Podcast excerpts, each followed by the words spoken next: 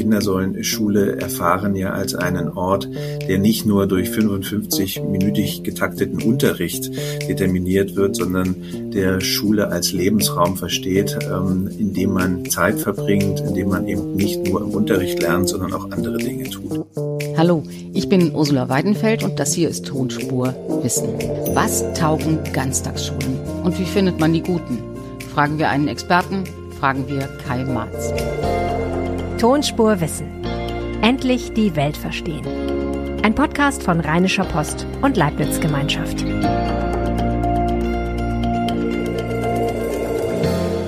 Herzlich willkommen zu Tonspur Wissen. Endlich verstehen, wie und wo man gut lernt, endlich mal vom Wissen und den Meinungen der Experten profitieren. Darum geht es hier. Tonspur Wissen finden Sie in jeder Podcast-App und bei Spotify Folgen Sie dem Podcast, damit Sie keine Folge mehr verpassen müssen und geben Sie uns fünf Sterne.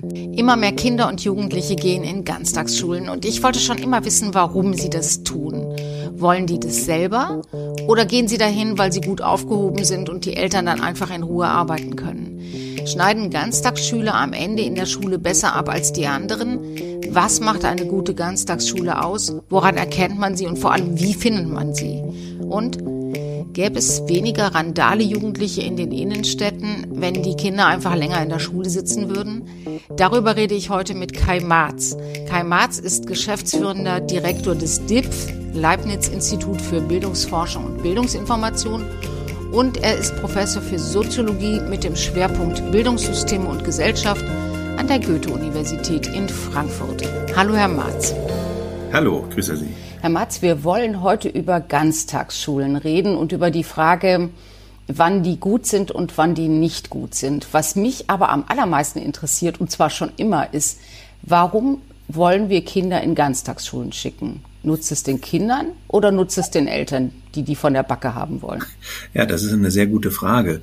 Im Prinzip ähm, könnte und müsste man sagen, es wäre ja schön, wenn beide davon nutzen, aber eigentlich meines Erachtens sollte doch das primäre Ziel sein, dass es den Kindern nützt. Ähm, Kinder sollen Schule erfahren ja als einen Ort, der nicht nur durch 55-minütig getakteten Unterricht determiniert wird, sondern der Schule als Lebensraum versteht, ähm, in dem man Zeit verbringt, in dem man eben nicht nur im Unterricht lernt, sondern auch andere Dinge tut.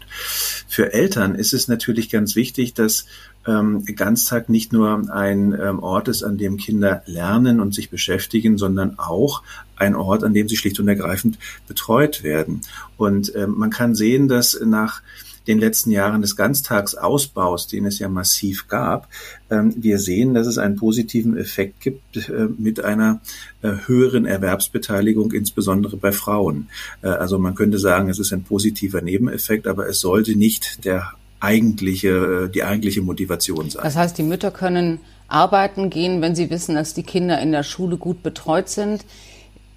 Dann heißt es aber doch auch, dass es zunächst mal den Eltern nutzt, weil die Schulnoten der Kinder oder die Abschlussquoten der Kinder, die haben sich ja jetzt nicht verbessert in den letzten Jahren, obwohl wir wenn wir gucken, 2005 ging ein Viertel der Schüler oder war ein Viertel der Schulen ganztagsschulmäßig organisiert. Heute sind es zwei Drittel. Also es hat ja einen enormen Zuwachs gegeben.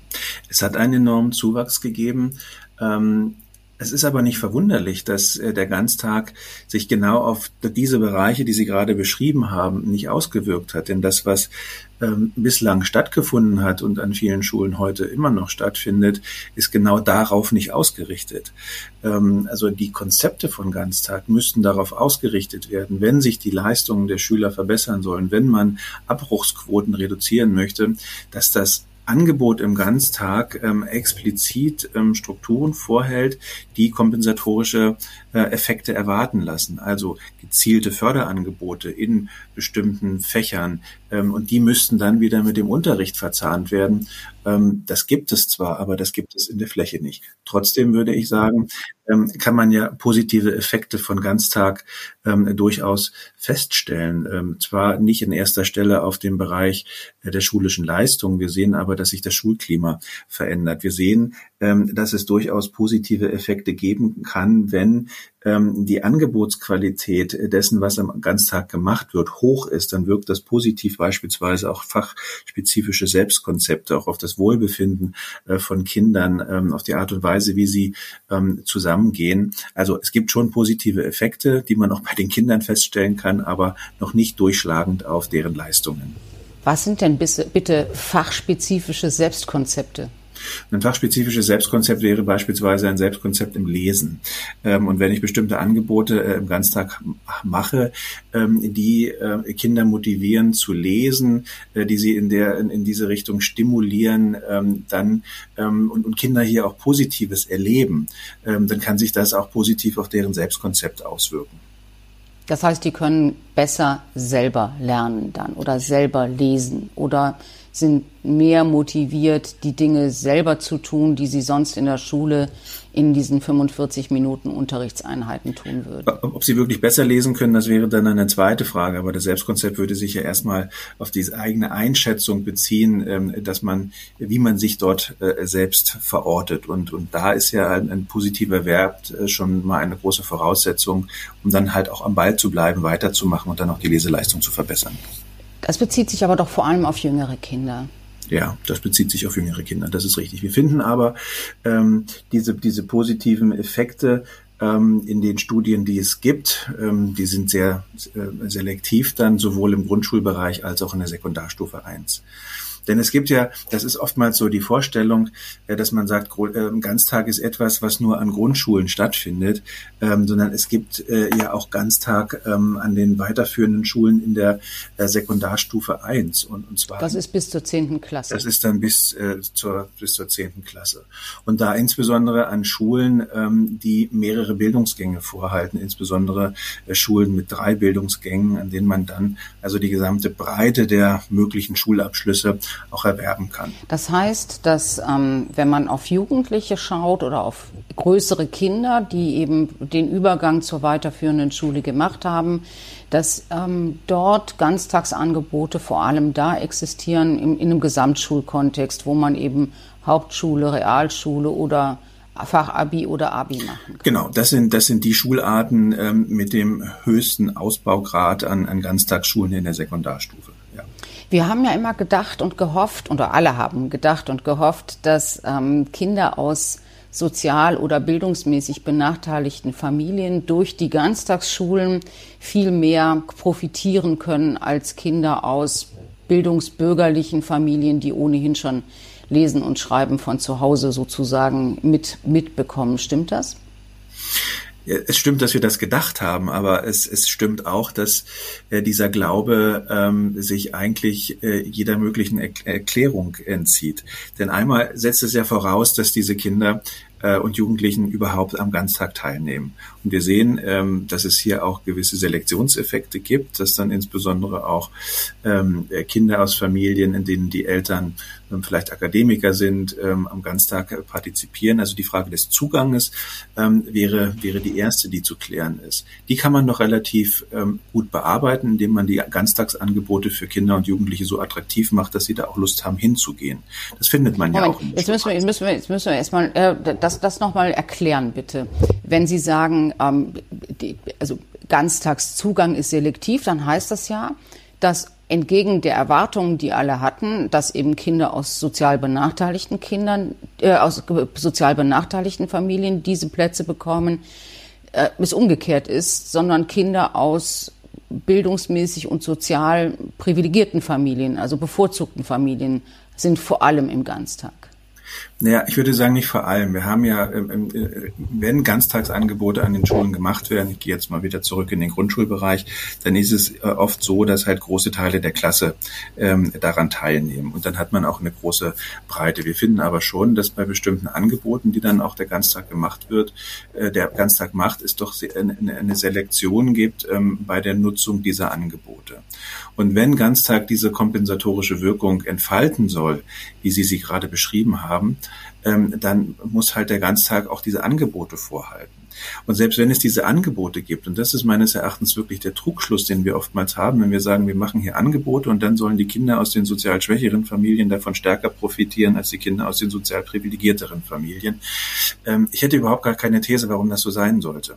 Es könnte nur dann so sein, wenn an diesen Angeboten so es sie denn gibt, ausschließlich die Kinder aus den sozial weniger begünstigten Familien teilnehmen. Wenn hier alle Kinder teilnehmen, dann könnte sogar ein gegenteiliger äh, Effekt eintreten, nämlich dass die ohnehin schon leistungsstärkeren Kinder und die Kinder aus den sozial privilegierteren Familien von diesen Ganztagsangeboten in besonderer Weise profitieren, ähm, weil sie ja auch zu Hause nochmal anders gefördert werden und dann möglicherweise ihre Leistung sogar verbessern. Das heißt, die Schere könnte sogar auseinandergehen. Wir haben den das ist ja auch so. Ja, aber das ist etwas, was wir oftmals nicht diskutieren. Nämlich den gleichen Effekt würde ich erwarten, wenn wir von dem Zauberwort der individuellen Förderung sprechen. Wir sagen, individuelle Förderung würde die Ungleichheit lösen können und die Schere zwischen den Kindern aus den sozial schwachen und den sozial privilegierten Familien schließen oder zwischen leistungsstarken und leistungsschwachen hätte ich überhaupt nicht die, die Annahme, dass das so ist. Denn wenn ich individuelle Förderung für alle anbiete, dann profitieren möglicherweise die, die schon ein größeres Vorwissen haben, die also äh, das, was sie noch zusätzlich machen, auf eine breitere Basis stellen, mehr und schneller davon als die Kinder, ähm, die leistungsschwächer sind. Die Frage, die wir aber an der Stelle meines Erachtens diskutieren müssen, ist das denn schlimm, wenn das passiert? Oder ist das nicht sogar positiv, wenn wir sagen, wir heben die Leistung gerade der leistungsschwachen äh, SchülerInnen nach oben und nehmen aber im Kauf, dass eine bestimmte Gruppe, die ohnehin schon besser ist, noch besser wird. Denn wenn wir in die internationalen Studien schauen, dann haben wir ja nicht nur das Problem, dass wir im unteren Bereich zu viele Kinder haben und dass das ähm, Ausmaß der sozialen Ungleichheit im internationalen Vergleich zu groß ist, sondern wir haben ja im oberen Bereich eine eher zu kleine Gruppe. Ähm, das heißt, dass das deutsche Bildungssystem in doppelter Weise nicht besonders gut funktioniert. Ähm, in Deutschland hängt die Bildungsbiografie, also das, was Kinder in der Schule und in der weiteren Ausbildung erreichen, stärker als in fast jedem anderen Land von der Herkunft, also von dem Bildungsgrad der Eltern ab auf der einen Seite und diejenigen, die besonders viel können, können doch vergleichsweise viel weniger als Kinder in anderen Ländern, die eine richtige Begabten- und Elitenausbildung machen. Also ich würde es nicht so deterministisch formulieren. Also wir, wir sehen, dass der, dieser Zusammenhang zwischen der Herkunft und Bildungsbeteiligungsmerkmalen und ähm, Merkmalen ähm, wie der, der, der schulischen Kompetenzen in Deutschland höher ausgeprägt ist als in vielen anderen Ländern. Das ist richtig. Aber wir müssen auch berücksichtigen, dass die ganzen internationalen Schulvergleichsstudien im Prinzip im Alter von 15 Jahren schließen. Ähm, und alles, was danach passiert, da haben wir überhaupt gar keine Daten, um das international gut vergleichend analysieren zu können. Und ähm, es gibt Bundesländer, nicht Bundesländer, es gibt Länder, ähm, in denen die Selektionsmechanismen erst nach dem Alter von 15 anfangen. Das heißt, wenn ich äh, nach Skandinavien schaue, dann finde ich keine Selektionsmechanismen vorher, weil die vorher alle in einem Track in der, in der Schule sind. Aber es setzen danach Selektionsmechanismen an. Und wenn man sich dann den Bildungserfolg im jungen Erwachsenenalter anschaut und den international vergleicht, da steht Deutschland dann nicht mehr so schlecht da, wie das innerhalb des Schulsystems aussieht. Das heißt, wenn wir eine Geschichte über Ungleichheit erzählen wollen, dann ist es sicherlich ähm, nicht hinreichend, sich nur zwei Fotos von der Grundschule und der Sekundarschule anzuschauen, sondern wir müssen schauen, was passiert in der beruflichen Ausbildung. Äh, wir sehen beispielsweise, dass ähm, in der beruflichen Ausbildung oder im Berufsbildungssystem viele allgemeinbildende Schul Schulabschlüsse nachgeholt werden. Ähm, das ist auch ein Erfolg. Das ist in anderen Ländern nicht der Fall, weil es dieses System gar nicht gibt weil man in Deutschland eben nach der zehnten Klasse nicht schon alles gelernt hat, was man im Leben lernen muss, sondern eben in der dualen Ausbildung, also in der Berufsausbildung nicht nur einen Beruf erlernt, sondern möglicherweise, und viele tun das auch, weiter zur Schule gehen, Fachhochschulabschluss macht und dann eben hinterher auch studieren kann, wenn man möchte oder wenn man dazu die Motivation hat. Aber lassen Sie uns noch mal ein bisschen, bisschen auf den Ganztag gucken, ja. das, weil, weil wir haben ja mit der Corona-Zeit ähm, gesehen, dass Schüler enorme Bildungsrückstände bekommen haben und genau die Gruppen, über die wir gerade gesprochen haben, sind besonders betroffen. Viele Schulen sagen, wir haben die verloren, die haben wir gar nicht mehr im Online-Unterricht gesehen, jetzt schlappen die wieder in die Schule. und nachmittags mischen sie die Innenstädte, zum Beispiel in Düsseldorf oder in Mönchengladbach auf. Ist das ein Befund, wo eine Ganztagsschule helfen würde, diese Jugendlichen, die die letzten zwei Jahre irgendwie mehr oder weniger verloren gegangen sind, wieder einzufangen und zu ordentlichen Bürgern zu machen? Die Ganztagsschule kann ein, ähm, ein, ein Stein sein, den man braucht, ähm, ähm, wenn man dieses Haus bauen möchte. Und ich bin auch überzeugt davon, dass die Ganztagsschule ähm, der richtige Weg ist. Äh, dass wir ähm, Schule versuchen so zu verstehen, dass sie, ähm, sie wirklich ein Lebensraum und nicht nur ein Lernraum für Kinder und Jugendliche ist. Schule, ähm, in der mehr passiert als Unterricht im 45-Minuten-Takt, sondern in dem äh, Kinder andere Erfahrungen machen, auch andere Lernerfahrungen, ähm, die dann beispielsweise im Ganztag sind. Das setzt aber voraus, dass wir ähm, wegkommen müssen von einer Diskussion, wenn wir von Ganztag äh, sprechen, dass wir nur über Betreuungsbedarfe sprechen, sondern wir müssen, und das greift auf Ihre eingangs gestellte Frage zurück, zu überlegen, was verbinden wir eigentlich mit Ganztag, was ist das Ziel? Und wenn es das Ziel sein soll, leistungsschwache Kinder besonders zu, zu unterstützen und zu fördern, dann brauchen wir bestimmte Förderangebote. Wenn wir diese Förderangebote haben, dann müssen sie verzahnt werden mit dem, was im regulären Unterricht passiert. Ähm, weil wenn, wenn diese Förderangebote nicht verzahnt werden, dann werden sie auch keine nachhaltige Wirkung bei den SchülerInnen erzielen. Und das ist etwas, was äh, momentan an vielen Schulen noch nicht in der Form passiert. Das liegt unter anderem auch daran, dass wir in einigen Bundesländern auch Konstellationen haben, da sind Schule und Ganztag formal strukturell voneinander entkoppelt. Das eine. Das ist, dann macht der, macht die Schule das eine und der Hort zum Beispiel. Äh, wird genau. von jemand anders betrieben. Genau. Es gibt ist das, und das ist nicht sinnvoll. Das ist insofern, das kann sinnvoll ist, ähm, wenn man diese Konstellation findet, dass Ganztag und Schule ähm, miteinander kommunizieren und dass man sich verständigt. Was ist eigentlich unsere Idee von Schule und was kann der Ganztag beziehungsweise der Hort dazu beitragen äh, und nicht sich der Hort überlegt überlegt, äh, was machen wir? Äh, und wenn das nicht rückgekoppelt wird mit dem, was die Schule macht, dann hat man zwei versäulte äh, Teile, die letztendlich nicht aufeinander einzahlen. Also wichtig wäre für eine gute Ganztagsschule, dass man, dass Eltern und Schüler den Eindruck haben, dass in dieser Schule der Vormittag und der Nachmittag in irgendeiner Form als Einheit gesehen werden und zusammengehören. Was ich mich immer frage, ich kann mir ja vorstellen, so bei Grundschulkindern, die sind ja noch lieb und die machen auch das, was Eltern und Lehrer äh, ihnen nahelegen, mehr oder weniger jedenfalls. Bei Jugendlichen ist es aber anders. Und bei Jugendlichen frage ich mich immer, warum sollen die länger in die Schule gehen wollen, die sie doch schon vormittags total satt haben? Ja, die Frage ist, welche, welche Angebote unterbreitet Schule, Ganztagsschule. Und wenn diese Angebote äh, interessant sind ähm, und wenn ähm, äh, die, die Jugendlichen dann ähm, ja positive ähm, positives Erleben damit verbinden, dann ist das etwas, was sie natürlich auch gerne nutzen. Man muss aber auch ein Stück weit. Gibt es das denn?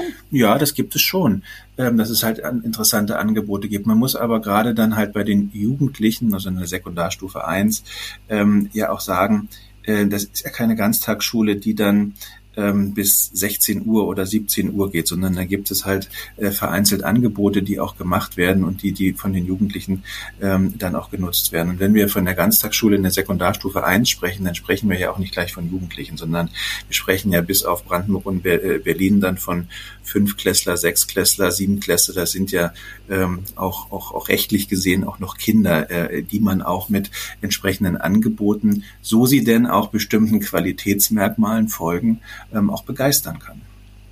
Und ist das Schule, was da stattfindet? Oder müssen dann, wenn ich mir vorstelle, dass Kinder bis ähm, 15, 16 Uhr dann in der Schule regelmäßig sind, dann fragt man sich ja, was ist mit Fußball, was ist mit Musikunterricht, was ist mit vielleicht auch Nachhilfe, was ist mit ähm, äh, Spielen, mit Chillen, was ist mit Handy? Wo findet das dann statt? Also Ganztagsschule oder ganztägige Angebote im Kontext von Schule dürfen meines Erachtens äh, äh, überhaupt nicht als eine Verlängerung des Unterrichts in den Nachmittag verstanden werden. Auch da gibt es unterschiedliche Modelle, dass man halt mit einer Rhythmisierung auch am Nachmittag Unterricht macht. Äh, in den meisten Fällen ist es doch aber so, dass am Nachmittag Angebotsstrukturen vorgehalten werden ähm, für die Kinder beziehungsweise Jugendlichen, die dann auch genutzt werden können. Dass es auch die Möglichkeit gibt, genau die Beispiele, die Sie gerade angesprochen haben, ähm, Fußball, Musikschule, andere ähm, ähm, ähm, Arbeitsgruppen, dass die auch aus dem Stadtteil heraus in die Schule kommen und Angebote machen. Das beispielsweise die Musikschule äh, im Kiez ähm, ähm, Musiklehrkräfte halt in die Schule steckt, steckt und dann Gitarren, Klavierunterricht in der Schule gemacht werden kann und eben nicht ähm, in der Musikschule. Also es das heißt ja nicht, dass man dann alles das, was im Ganztag gemacht wird, auf den schulischen Kontext im engeren Sinne Unterricht fokussiert, sondern dass man da auch die gesamte Palette von ähm, äh, Tätigkeitsfeldern äh, von Kindern und Jugendlichen adressiert. So, und bevor wir jetzt noch darüber reden, woran man als Kinder und als, als Schüler und als Eltern eine gute Schule erkennt, wenn man jetzt über Schulwechsel nachdenkt oder nachdenken muss und wohin man dann gehen kann, darf ich Sie noch mal fragen und herzlich einladen, wenn Sie Tonspur wissen mögen, dann abonnieren Sie uns, geben Sie uns ein paar Sterne, dann können Sie das, was wir tun, auch regelmäßig verfolgen. Darüber würden wir uns sehr freuen. Ähm, ja, Herr Marz, ich stelle mir jetzt vor, ich bin eine Mutter und suche nach der richtigen Ganztagsschule für mein Kind, damit nicht nur ich zur Arbeit gehen kann, sondern damit mein Kind Spaß hat, Freunde findet, viel lernt, in der Schule besser wird, mit einem tollen Abschluss die Schule am Ende verlässt. Woran erkenne ich die richtige Schule?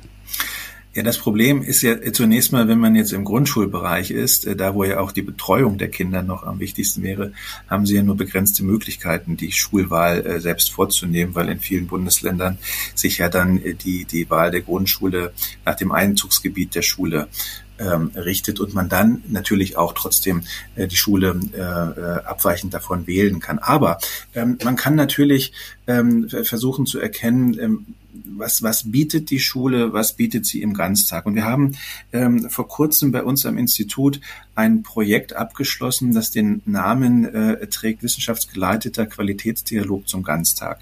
Das ist ein Projekt. Das muss ich aber nicht lesen, bevor ich die richtige Schule finde. Nee, das müssen Sie nicht lesen. Aber wenn die Schule ähm, ähm, guten Ganztag macht, dann wird sie die Stichworte, die ich Ihnen gleich nenne, dann wird sie die ähm, versuchen in ihrer Schuldarstellung, in Flyern etc., in, äh, äh, in Projektbeschreibungen, wird sie die versuchen aufzunehmen. Was wir in dem Projekt gemacht haben, wir haben ähm, auf der Basis der ähm, Forschung zu, zu Ganztag mit unterschiedlichen Akteuren ähm, aus der Verwaltung, ähm, aus der Bildungspolitik, ähm, aus der schulischen Praxis, mit Eltern, aus der Wissenschaft gesprochen und haben versucht herzuleiten, was sind eigentlich Qualitätsdimensionen, von denen wir dann sagen könnten, wenn die umgesetzt sind, dann ähm, funktionieren auch Ganztagsangebote.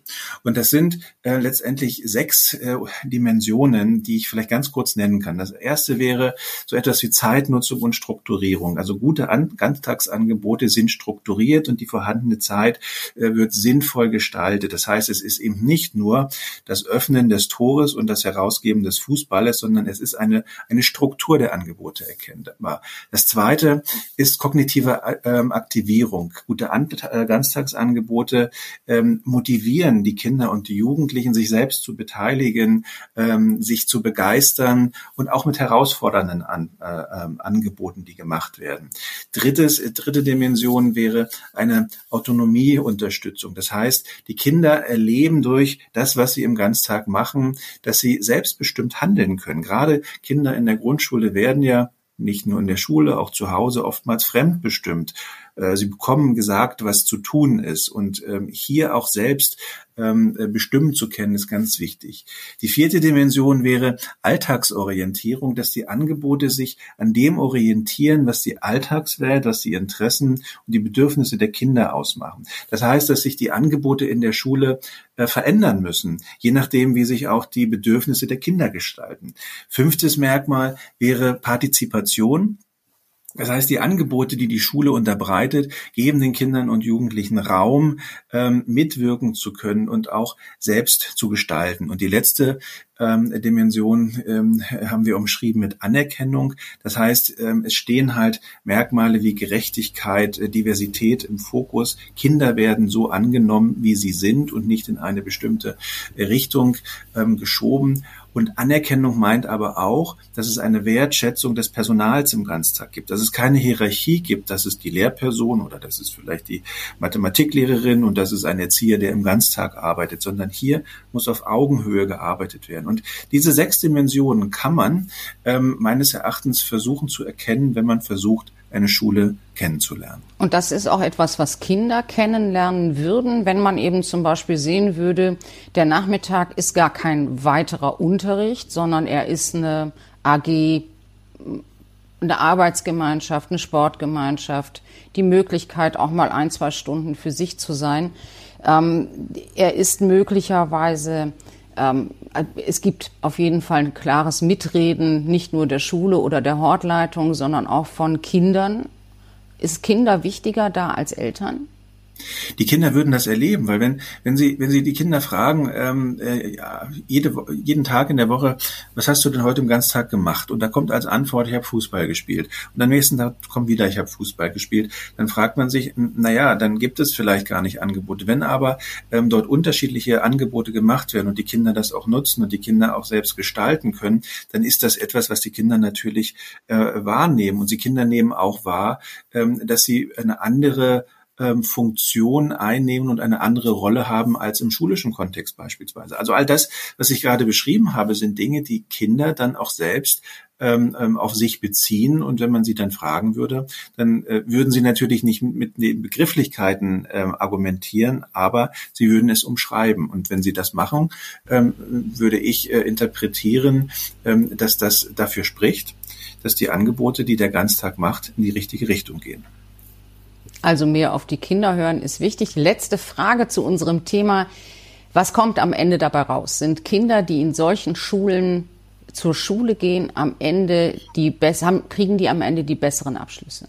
Weil viel mehr lernen tun die ja dann nicht. Ne? Wenn die nachmittags dann strukturierte extra Angebote haben, dann heißt das ja nicht, dass das auf den Unterricht einzahlt.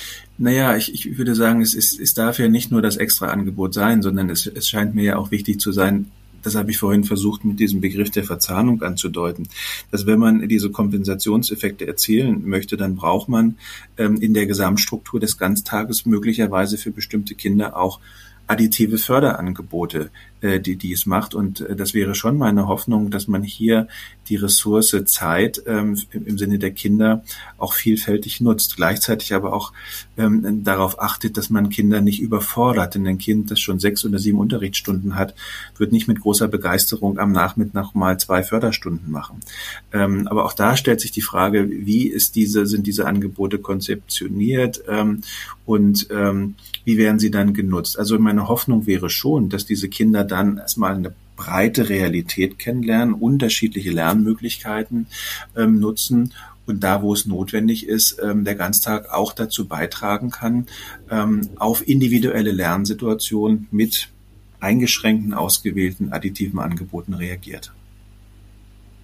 Herr Marz, vielen Dank. Sie haben uns erklärt, warum Ganztag, obwohl er ja jetzt schon ganz verbreitet ist in, im Schulalltag, warum er besser werden kann, warum er besser werden muss. Wir haben viel gesprochen über Ganztag für etwas ältere Schüler, was offenbar ein Feld ist, das immer noch nicht ganz gut gelungen organisiert ist, das aber eben auch ganz offensichtlich Fortschritte macht. Und Sie haben uns Gott sei Dank ein bisschen die Angst davor genommen, dass Ganztagsschüler am Ende den ganzen Tag lernen müssen, sondern dass sie eben möglicherweise doch in der Schule auch einen Erziehungs- und Lernort finden können, an dem sie auch Spaß haben können. Vielen, vielen Dank. Vielen Dank. Das war Tonspurwissen für diese Woche. Wenn Sie über diesen Podcast twittern wollen, dann freuen wir uns. Und wenn Sie dabei die Leibniz-Gemeinschaft at LeibnizWGL und at RP Online erwähnen, freuen wir uns noch viel mehr. Mein Name ist Ursula Weidenfeld und mich finden Sie auf Twitter als at das tut man nicht. Danke fürs Zuhören und bis zur nächsten Woche.